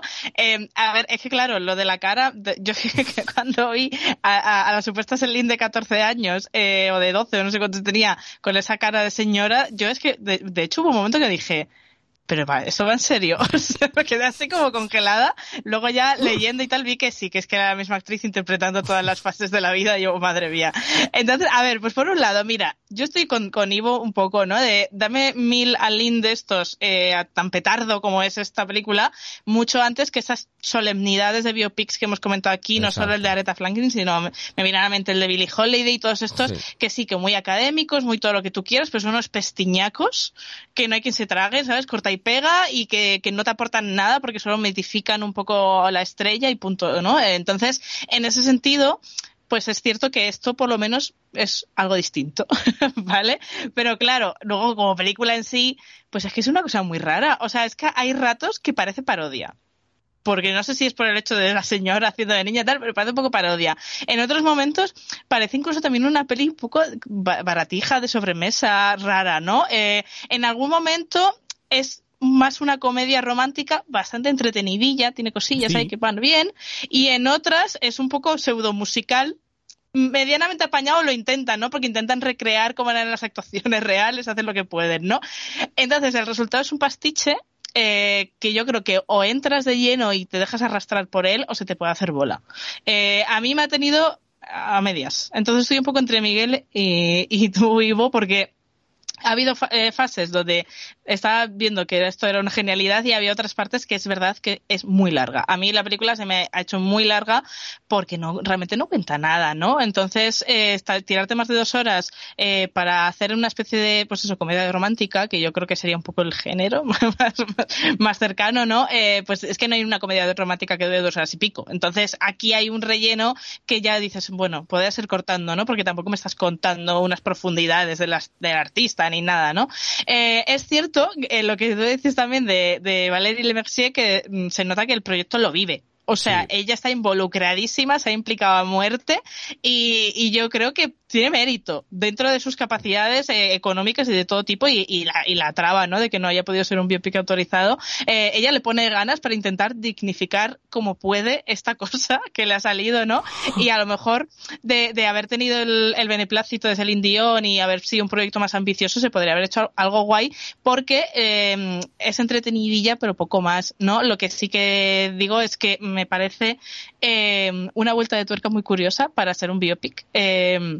Entonces sí que es verdad que de cara a invertir dos horas o dos horas y pico en este tipo de películas, prefiero invertirlas en una idea así eh, que en lo mismo de siempre una y otra vez. Entonces, ¿la recomiendo? Pues hombre, para un público general no. Eh, creo que no es una película que, que, nadie se deba perder, pues no. Pero si hay gente que nos está escuchando, que es curiosa, que le gusta ver un poco de todo, que le gusta sorprenderse con el cine, o que es amante de lo otras, como Nai, eh, pues yo creo que es una experiencia interesante, por lo menos. Entonces le daría una oportunidad por ese lado. Y yo creo que todos los que le gusta, eh, el indio tiene muchos fans, sobre todo eh, nuestras madres podrían ser, ¿no? Gente de tal, yo creo que les, les va a gustar la película. Sí, pero para los fans, fans no, porque realmente no es un biopic a la altura, no como un, tú decías también. No es un biopic a la altura, pero creo que, pero, pero a la gente que le ha gustado Celine Dion, que iría a Las Vegas y diría, pues venga, vamos a ver a Celine Dion, que, que siempre está, eh, todo el mundo conoce algunas de, de estas grandes baladas de, de Celine Dion, yo creo que les puede gustar, o sea, que es una película entreten muy entretenida para, para ello. Eh, ¿qué nota le doy yo? Eh, pues yo le he dado un 100. Vale. Eh, no, yo vaya siendo objetivo, sumando, restando y tal, pues un 8. Eh... Madre mía. No, venga, no, siendo objetivo le voy a dar un 6. Un 6, porque me ha parecido una película interesante, que me ha parecido entretenida, me he divertido. Eh, entonces, eh, no es un... Sí que tiene un aire de telefilm, como decía Rocío, eh, de peli de, de, sobremesa, de que se conocen, pero pero me he divertido y por, por, eh, por todo ello... Mm, pero mira, me voy a acordar de esta, no me voy a acordar de muchas otras dentro de... ¿Y te vas a aprender los nombres de los 14 hijos que dicen al principio? Ni de coña, vamos, pero, pero bueno, es lo que tiene Canadá, que como hace tanto frío, eh, están todo el rato pariendo. Eh, bueno, hay una frase maravillosa. ¿Dónde la tengo yo apuntada? Tengo apuntada una frase maravillosa que le dice él a ella eh, en un momento. Es que con este guion, eh, ¿dónde le apunto yo? Mañana en la playa haremos un bebé. Ahora que estamos casados, ya podemos.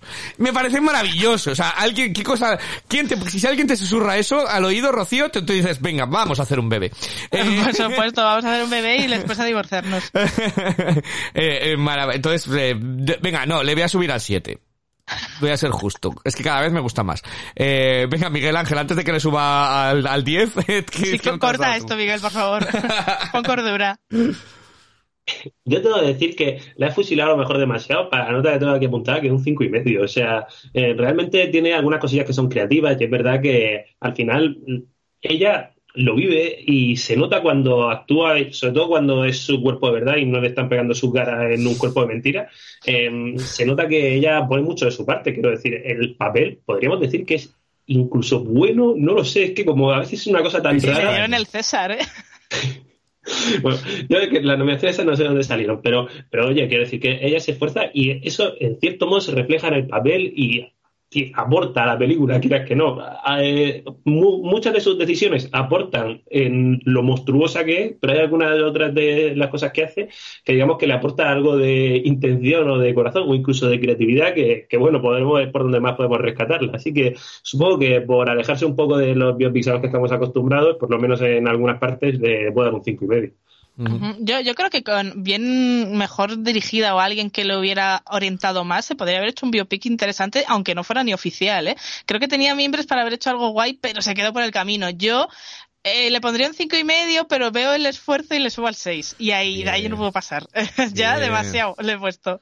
Bien, hay, hay, que decir que aquí de, aquí luego ha visto tazas, pero eh, Titán tuvo cuatro nominaciones a los a los César y la del acontecimiento tuvo otros cuatro, o sea que y Aline se las barrió con diez, o sea, eh, o sea vamos a algún día algún día. Pero habría que investigar, igual les invitó a algún viaje a Canadá a los que votaban o que algo, no, Rocío, que no, que a veces hay que abrir las miras, pero bueno un seis, estoy más contento que yo pensé que me la ibas a suspender todos y, no. demás, eh, así que bueno, pues todo el que tenga el que tenga ganas de algo curioso o demás, o sea, o le, le apetezca pasar un rato en la compañía de Celine Dion, eh, la tenéis disponible en las mejores salas.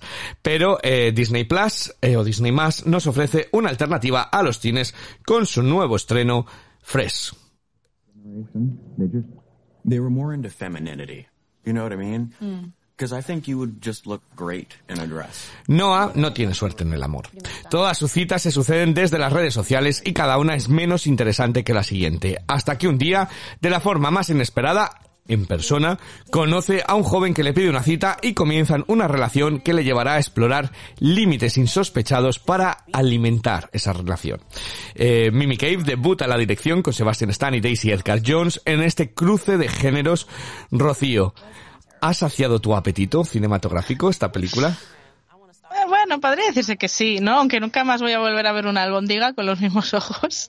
Pero, bueno, podríamos, podríamos decir que sí. Yo, me pasa con esta película que no sé hasta dónde se puede contar, porque, claro, la, la sinopsis oficial es súper críptica eh, y casi, casi parece tú eres la sinopsis oficial y parece que esto va a ser el live action del documental este del timador de Tinder, Sí, ¿sabes? no tiene, no es tiene como nada que ver. una revisión de las citas con ojos modernos, ¿sabes? Como no tiene nada Sí, que ver con, luego no. con lo que te vas a encontrar, ¿no? Pero bueno, bueno, yo creo que como debut tras las cámaras, eh, Mimi Cave salda la situación favorablemente, eh, aunque no estemos ante una película perfecta ni redonda en absoluto, ¿no? O sea, la historia empieza eh, muy a lo Drive My Car en el sentido de que tiene una introducción larga de media hora eh, y que de hecho yo creo que es la parte más eh, comedia romántica estándar, ¿no? Lo que a priori alguien que no sepa nada de la peli y sobre todo no haya visto el póster, pues se puede esperar de ella, ¿no? De, ah, pues una película romántica, esto pasa como el otro día que me contaron que en Movistar Star Plus, cuando buscas películas románticas, la primera que te recomienda es Promising Young Woman. Y es como, hay que ver más de cinco minutos de película, chicos, para catalogarla, ¿no? Pues sería un poco esto. Esta entraría también en película romántica para Movistar. Eh, entonces, bueno, pues pasados esos 30 minutos, se detona la verdadera trama, aparecen los títulos iniciales, como diciéndote, ahora esta es la película que realmente te voy a contar, ¿no? Y es verdad que en, en ese primer tramo, hasta entonces, pues yo creo que era una película correctilla, la típica, ¿no? De chica conoce chicos, se están enamorando, sin mucho alarde. Y a partir de esos títulos de, de crédito, creo que mejora bastante eh, la historia y transita eh, por una fusión mucho más descafeinada, que nadie se me ofenda, ¿vale? Pero una, me recordaba cositas de Hard Candy, un poquito de American Psycho, un poquito incluso de Funny Games, tal, pero mucho más descafeinado, ¿eh? Eso que quede en negrita subrayado, ¿no? Pero es disfrutona, ¿no? Es como amena. Luego sí que es verdad que cuando llega el, el tercer acto se vuelve un poco a desinflar, vuelve a caer en clichés, en cosas muy vistas, muy gastadas, poco innovadoras, y me da un pelín de rabia, eh, porque podían haber sido un poquito más valientes o tirar por algo que no estuviera tan, tan gastado. Pero bueno, el resultado es bien, ¿no? Eh, tiene a, a Sebastian Stan, que aquí eh, a, tiene una mirada que da un mal rollito que flipas, eh, con lo cual está muy logrado. Y luego a, a Daisy Edgar Jones, que me, a mí personalmente me parece lo mejor de la película. Creo que, que es una es protagonista ideal para la historia, me parece que encaja perfectamente con el papel y a mí me, me, me ha gustado mucho verla. Eh, luego es verdad que... Dime. Ella es, es, que ella es maravillosa. Todos los que hemos visto Normal People, eh, es, que, es que es la protagonista de Normal People, que es una serie que debería ver todo ser humano sí o sí o sí eh, y leerse el libro porque es maravilloso también y la serie es, es maravillosa y ella tiene, tiene un algo especial, eh, tiene una belleza, tiene una belleza natural, de que te, crees que sea la vecina de, de arriba, pero a la vez te crees que sea una superestrella. Entonces, me apasiona esta mujer. Así que aquí está, están los dos brillantes, sí. Sí, total. Y luego, pues toda la película en general sí que tiene como un aire feminista, ¿no? Como sí. mucha sororidad, sobre todo, y, y, retazos un poco de girl power, que no chirrían ni tampoco parecen metidos con calzador. Entonces lo agradezco porque no es no es la trama central ni es algo importante, simplemente está ahí como para decir, oye, que se note que, que tras la cámara está una mujer dirigiendo esto, ¿no? Pero bueno, eh, me parece que no, ni sobra ni, ni, ni falta. Eh, y luego tiene algunos momentos que sí que son un poco más atrevidos, no son extremos ni nada a nivel visual, pero, porque si, esto, si no, esta película no estaría en Disney, pero sí que buscan alejarse un pelín del tono blandito, ¿no? Meterse un pelín, rozarlo gore muy suavemente, pero bueno, intenta ahí romper un poco moldes y probablemente creo que son los mejores momentos de la película, ¿no? Eh, antes de que luego vuelva a caer en esos senderos ya vistos, ¿no? Entonces, en, en, resumen, pues yo creo que es una peli entretenida para pasar la tarde, que no inventa nada, pero que se deja ver muy bien, que tiene sus altos y sus bajos, pero que en conjunto para mí creo que aprueba holgadamente. No sé, una y que le ha parecido. No, yo estoy en tu misma línea, la verdad. O sea, me parece una peli correcta, es muy buen debut, pues eso. Yo también la noto un poco descafeinada, un poco, y de hecho cuando se destapa, lo has dicho tú bien, cuando se destapa la película, mmm, salvo un detalle que eso sí me, me, gustó a mí, que tiene como una especie de girito que a mí, oye, yo lo agradecí, no me lo esperaba, pero por lo demás es todo muy a veces si has visto ese tipo de películas a la que te lleva después de, la, los títulos de crédito. Es, algo que ya te, te venir. Pero bueno, eh, está, muy entre, está muy entretenida, la verdad. Y a mí el, al final, el tramo final, eh, a mí me mantengo en tensión por lo menos. Ese tramo final y demás está, está muy bien. y a mí me pareció divertido, la verdad, pero mm. bueno. Es eso, también, también es cierto también añadir una cosa que muchas veces intenta meter como humor negro en la película y hay algunas veces que no le queda muy, muy redondo, no, no le termina de funcionar. Que eso también es un fallo que yo le vi un poco a la película, pero bueno, por lo, por lo demás está bastante bien, la verdad. Eh, está muy recomendable. Para una tarde entretenida te da, la verdad, por lo menos. Bueno, yo te voy a responder eso del humor negro después porque yo no estoy de acuerdo contigo. Eh, yo creo que, que, funciona. A mí me, a mí me hizo mucha gracia. Eh, Miguel Ángel, eh, opina. Yo, yo concuerdo contigo, Ivo. Yo eh, me gustó bastante el humor negro y especialmente no a lo mejor las partes más claramente de humor, sino muchos doble sentido que se pillan sí. en diálogos y tal. Creo que están bastante bien metidos y que te sacan alguna risa que te ayuda a liberar un poquito los momentos de, más tensión, que creo que hace que funcione bastante mejor la película.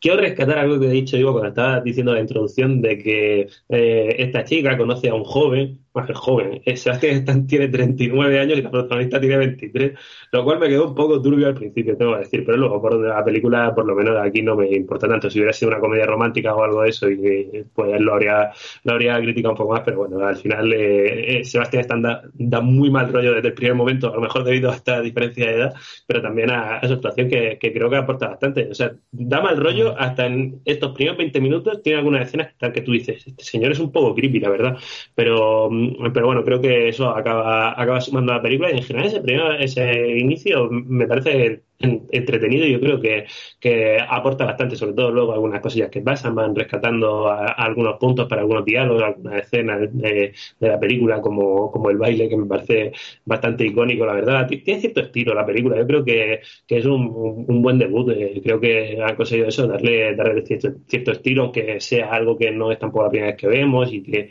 sí que está bastante dentro de, de género y que por ahí tampoco mm, lo rompe demasiado, pero sí que creo que se adapta bastante bien a que consigue meterte estos toques de comedia, que ayuda mucho a refrescar y que toma las decisiones apropiadas en general en los momentos, sobre todo en los finales, que se podía haber eh, deslizado a lo mejor la película por un terreno algo más escabroso. No se la juega mucho, es verdad que va a lo fácil, pero toma las decisiones acertadas, creo yo, para que te acabe dejando un buen sabor de boca y que acabe quedando, quedando bastante bien. Y como ya habéis dicho, los dos principales están bastante, bastante bien. Em, pues yo tengo bastante. Mm, no me gusta normalmente cuando nos contestamos uno a otro después de tiempo, pero, pero, pero yo lo voy a hacer hoy porque quiero. Eh, Rocío hizo la primera media hora. A mí me gustó mucho porque creo que está muy bien, muy inteligente mostrado como eh, la cita que ya que ya tiene en esa primera cita con este tipo que le habla de, de los de estarías más guapa en un vestido, ¿no? de, de, la feminidad, de la, la, generación de nuestros padres y luego él es un racista de que no le ni sujeta la puerta ni tal, o sea que hay muchos hombres que quieren eh, esa, eso, pero luego ellos no lo saben hacer, ¿no? La caballería. Sí, pero eh, yo matizar que yo no he dicho que esté mal, he dicho que, es la parte más estándar, ¿no? De una comedia romántica de inicios. Pero a mí me tenía, me tenía como me metía dentro, me tenía como motivado y demás. Y creo que la película en sí todo tiene una crítica muy buena de eh, bueno, pues todo esto, eh, la, pérdida de la seguridad, ¿no? De, también, que, que ahora con las citas por internet parece que es eh, súper inseguro y tienes que decir a todo el mundo que dónde estás y tal, ten cuidado, donde te metes, que hay que tener cuidado, pero también hay que tener cuidado donde te metes en una persona que conoces en, en el supermercado, ¿no? Eh, es decir, que entonces creo que, que, también tiene su parte de crítica, ¿no? Por, por ahí. Eh, y luego yo lo que tengo que decir es que yo me, me he divertido muchísimo con la película. Es que estaba súper dentro de la peli, me ha parecido súper entretenida, súper divertido. Los puntos de humor que dice una, yo es que me estaban haciendo muchísima gracia. Eh, es una película que tiene ese tono ligero, ¿vale? Que no se toma nunca, es, que parezca un thriller a veces, se mete en un thriller que podría ser pseudo terror, eh, sí que tiene una pátina de ser más ligera que todo eso, y yo me reía mucho con muchas, con muchas cosas. Tiene una, una broma al final, cuando ya todo estalla, toda la tensión, que yo me estuve riendo, pero, pero bastante, o sea, eh, bastante, un ramalazo feminista al final que me parece súper bien metido. Entonces, yo me he reído bastante, me he divertido con la película. Eh, me ha tenido en tensión en esos puntos, como decía Unai. Entonces yo he estado súper, súper dentro. ¿Qué pasa? Bueno, pues que, tampoco es una película mm, que, que, intente ir más allá, ¿no? Que no tenga las capas de lectura que podía tener Promising Young Woman o que no tenga otras, eh, otros matices y otras cosas, sino que realmente eh, es una película hecha por el puro entretenimiento y entonces como tal eh, yo he estado por completo por completo dentro sumado a lo que ya habéis dicho los actores sumado a lo que habéis dicho creo que el uso del color de la casa de él de tal a mí me ha habido muchas cosas en ella que me ha gustado y me parece que, que me, me, entiende, me llama la atención esta, esta directora para, para el siguiente, este su debut, para el siguiente que haga, creo que tiene materia. Creo que es lo que tú decías con las albóndigas, los planos que hace, sientes realmente que, que aquello eh, te tiene que dar cierta repulsión, ¿no? Eh, todo ello. Entonces, también el uso del sonido que hay ahí. Exacto. Entonces me parece que es muy interesante, ¿vale? Que si para ser una película de entretenimiento la consigue elevar, ¿vale? Para, para una película normal, a mí había puntos que me recordaban un poquito a Get Out en, en cierto aspecto, también por la amiga que es de color y tal y eh, entonces me parece que vale, sin, sin jugar esa liga eh, está, está bien. Eh, la otra cosa que decías es que es una película de Disney, no es de Disney, es de Hulu, ¿vale? lo que pasa es que internacionalmente las películas de Hulu nos llegan por Disney Plus. claro, claro, pero yo no he dicho que sea de Disney, sino que no estaría en Disney, o sea, Disney no, no metería una película muy gore en su catálogo. Bueno, eh, echa un vistazo a Star, ¿eh? Hay, hay cosas, eh, mientras no sea, porque no está en Disney Disney, está en Star, dentro de Disney Plus. No. Pero bueno, que es Disney Plus, porque todo lo de Hulu lo, lo meten, lo meten ahí. Bueno, pero... y iba, iba a comentar también Disney muchas veces, por ejemplo, no Disney exactamente, pero por, se monta sus productoras, por ejemplo, Disney produció, produjo Pulp Fiction a través de Mira, de Mira creo Sí, que fue Mira- Miramax. Miramax. O sea, o sea que es, Con Harvey depende- Weinstein, que, que también tiene, podríamos hablar de Disney y Harvey Weinstein, ¿no? Pero bueno, eh, el caso que eh, eh, todo eh, en esta película eh, yo me he divertido mucho, me ha parecido muy entretenida y me parece que buenos actores y demás. Y para un entretenimiento, eh, chapó. Eh, yo no sé si es que vengo un poco exigente, pero eh, pero me lo he partido, me lo he pasado muy bien. Eh, ¿qué nota qué nota le has dado tú, eh, Rocío? Yo, yo solo añadir que se me ha olvidado decir Sí. que me, lo que, una cosa que no, me, que no me gusta, en plan que me da rabia, es que desaprovechan muchísimo un personaje secundario que sale a mitad de película. No voy a dar más detalles, que creo que se le podría sa- haber sacado muchísimo más partido y Mm. realmente sale en dos escenas, en dos momentos de película y no tiene nada de desarrollo cuando podría haber dado juego. Pero de, de- aparte de eso, pues a ver, es que ahora escuchando os digo, jo, la debería subir un poquitín más, pero bueno, la dejo en un seis y medio alto. Sería un 6,75. Ah, bueno, ya empieza Rocío con los 6.83. Eh, Miguel Ángel, ¿qué nota? Ah, no, Unai, Unai fue primero antes. Unai, ¿qué nota Ya. le has dado? No te sientas mal, Rocío, yo le he puesto un seis y medio. O sea, es eso, me parece una película que es es recomendable y está entretenida, Sí, pero sí, eso está guay. tampoco, tampoco me da para más. Eh, Miguel Ángel, ¿qué nota le has dado tú? Yo, yo aquí también le pongo un punto por encima, siete y medio, pero estoy más convencido de que tengo razón yo y no vosotros, así que eh, lo digo con más seguridad. Y un poco también es verdad lo que dice Rocío, que da la sensación de que si le hubieran metido algo más de metraje, igual que nos quejamos muchas veces de que sobra metraje, igual algo más de metraje le habría ido bien, porque Bueno, era bastante sí. compacta y aún así hay cosillas que tú dices, "Mm, ahí me gustaría algo más de desarrollo incluso. Eh, bueno, yo le he dado un 7, ¿vale? Eh, pero que podría ser un 7.25. Eh, He hecho ese medio alto porque, claro, se estaba escuchando y digo, a lo mejor puede ser un 7, pero tampoco me convencía del todo y bueno, 6 Yo creo que es una película. A mí, desde, a mí, desde luego, que el nombre de la directora me lo apunto para cuando la próxima Sí, yo cosa eso que, también, eso que haga ¿eh? diga. No, eso- eso sí. bueno, entonces ya es bastante. Para mí ya eso se merece se merece un notable. eh, todo ello. Y Sebastián Stan, que me, me está de vaya descubrimiento, porque yo lo tenía como uno de los actores más plof de, de los plofs que había. Y entre esta y la de Pam y Tommy, eh, me lleva un buen descubrimiento, la verdad. Eh, bueno, pues nada, pues todo el que quiera ver este Fresh, pues simplemente tenéis que abrir eh, Disney Plus.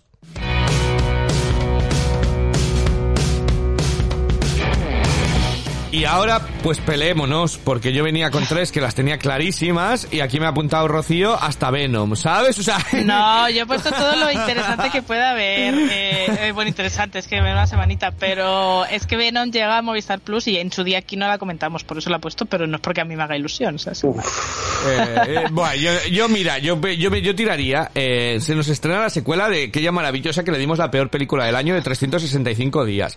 que está top 1 en España ya, ¿eh? Pues, y, Y tendría que estar top 0,5. Eh, bueno, pues estás en el Sunset también. Pero bueno, eh, tres- esa hay que verla. O sea, esa hay que verla porque eso es una de esas películas que Yo- yo ahora en cuanto terminemos de grabar me la pongo. A ver, es que Yo también ya es digo eso. que he quedado esta noche para verla y eso espero que sea una experiencia religiosa casi.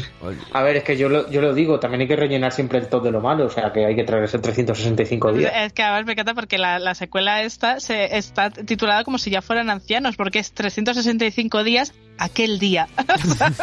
Ese es el subtítulo que lleva, ¿no? Es como aquel día que, ¿sabes? Pero bueno. Entonces, yo esa, para mí es un sí. La Sí, siguiente venga. que creo que también tiene que ser un sí, que traemos poco cine español es Amor de Madre, ¿vale? Es que En siempre el te vamos a traer lo mejor, ¿eh? Pero, eh, pero bueno, es del, uno de los creadores del Vecino, de Paco Caballero, que hizo películas eh, grandes del cine español, como Perdiendo el Este o Donde caben dos. Eh, entonces, eh, yo, eh, además, es una de las dos películas que estrena este año, porque luego estrena otra que se llama Reyes contra Santa. Eh, entonces, eh, Escúchame, como sea como Fernando Colomo el año pasado, mal vamos, ya te digo yo. Yo, esta película además tiene eh, a Kim Gutiérrez, que a mí me hace mucha gracia, que me cae bien, eh, y Carmen Machi, así que yo, esta, yo le veo, yo la compro, ¿vale? Amor de madre. Eh, Es que a mí me dejáis un surtido que esta semana que yo me dejo llevar, porque total. Y- Lo tengo todo perdido. Y la de y la otra que sí que se estrena es X, que aquí ya se estrena hace tiempo y tiene muy buenas críticas. Eh, X. Que es de terror. No, no, eh, es... Oh. eh, Esta tiene pinta de ser más tirándoles láser, o sea, el terror que es más digerible para Rocío. Más rollo Matanza de Texas, ¿no? Porque de hecho tiene como un aire la sinopsis, según el Bueno, pues eh, yo creo que puede salir bien. Mira, la matanza de Texas te lo pasaste súper bien con el ah, lanzamiento de hacha. O sea, no, luego no te hagas aquí que luego te lo pasaste bien. Yo creo que son las, las mejores. ¿Estamos de acuerdo, bueno, Rocío? no, no, no, no, ni no ni sí. Porque es que la alternativa tampoco tengo mucho para convencerte. Vale, pues entonces como... si queréis ver Abra Matanza, yo a su favor os puedo decir que es hora y media ajustadísima, ¿eh? Llega a los 90 minutos por los pelos. Pues... ¿cu- ¿Cuál habías no dicho? jodas. Eh, Venom Navarra Matanza. Yo, la Yo quiero lo digo ver, porque ya la he pero- visto y así me quito una que tenga que ver. No, yo, yo, yo me opto por estas tres que yo he dicho, ¿vale? Me parece, me parece lo más destacable. O sea, Vamos a ahora- traer un programa la semana que viene. ahora Venom, que la ha visto todo el mundo y que ya ha hablado todo el mundo y que ya lo ha Sí, hecho todo. sí, el de hoy era un programa para mí, la semana que viene es para Unai. Eh, eh, yo voto por esas tres, ¿vale? Entonces, para la semana que viene, Amor de Madre, que el Netflix, X eh, en los cines y 365 y días Triple X, que es 365 días. en Netflix. Nada más, muchísimas gracias a Rocío, a Unai, a Miguel Ángel eh, y eh, nosotros volvemos la, la semana que viene con estas tres películas para hablar de más cine y muchísimas gracias también a Héctor y, y a nuestro quinto elemento eh, Franz por, por escucharnos y a todos vosotros, así que en siete días volvemos para hablar de más cines, que disfrutáis de 2022 tanto como sea posible. Hasta la semana que viene.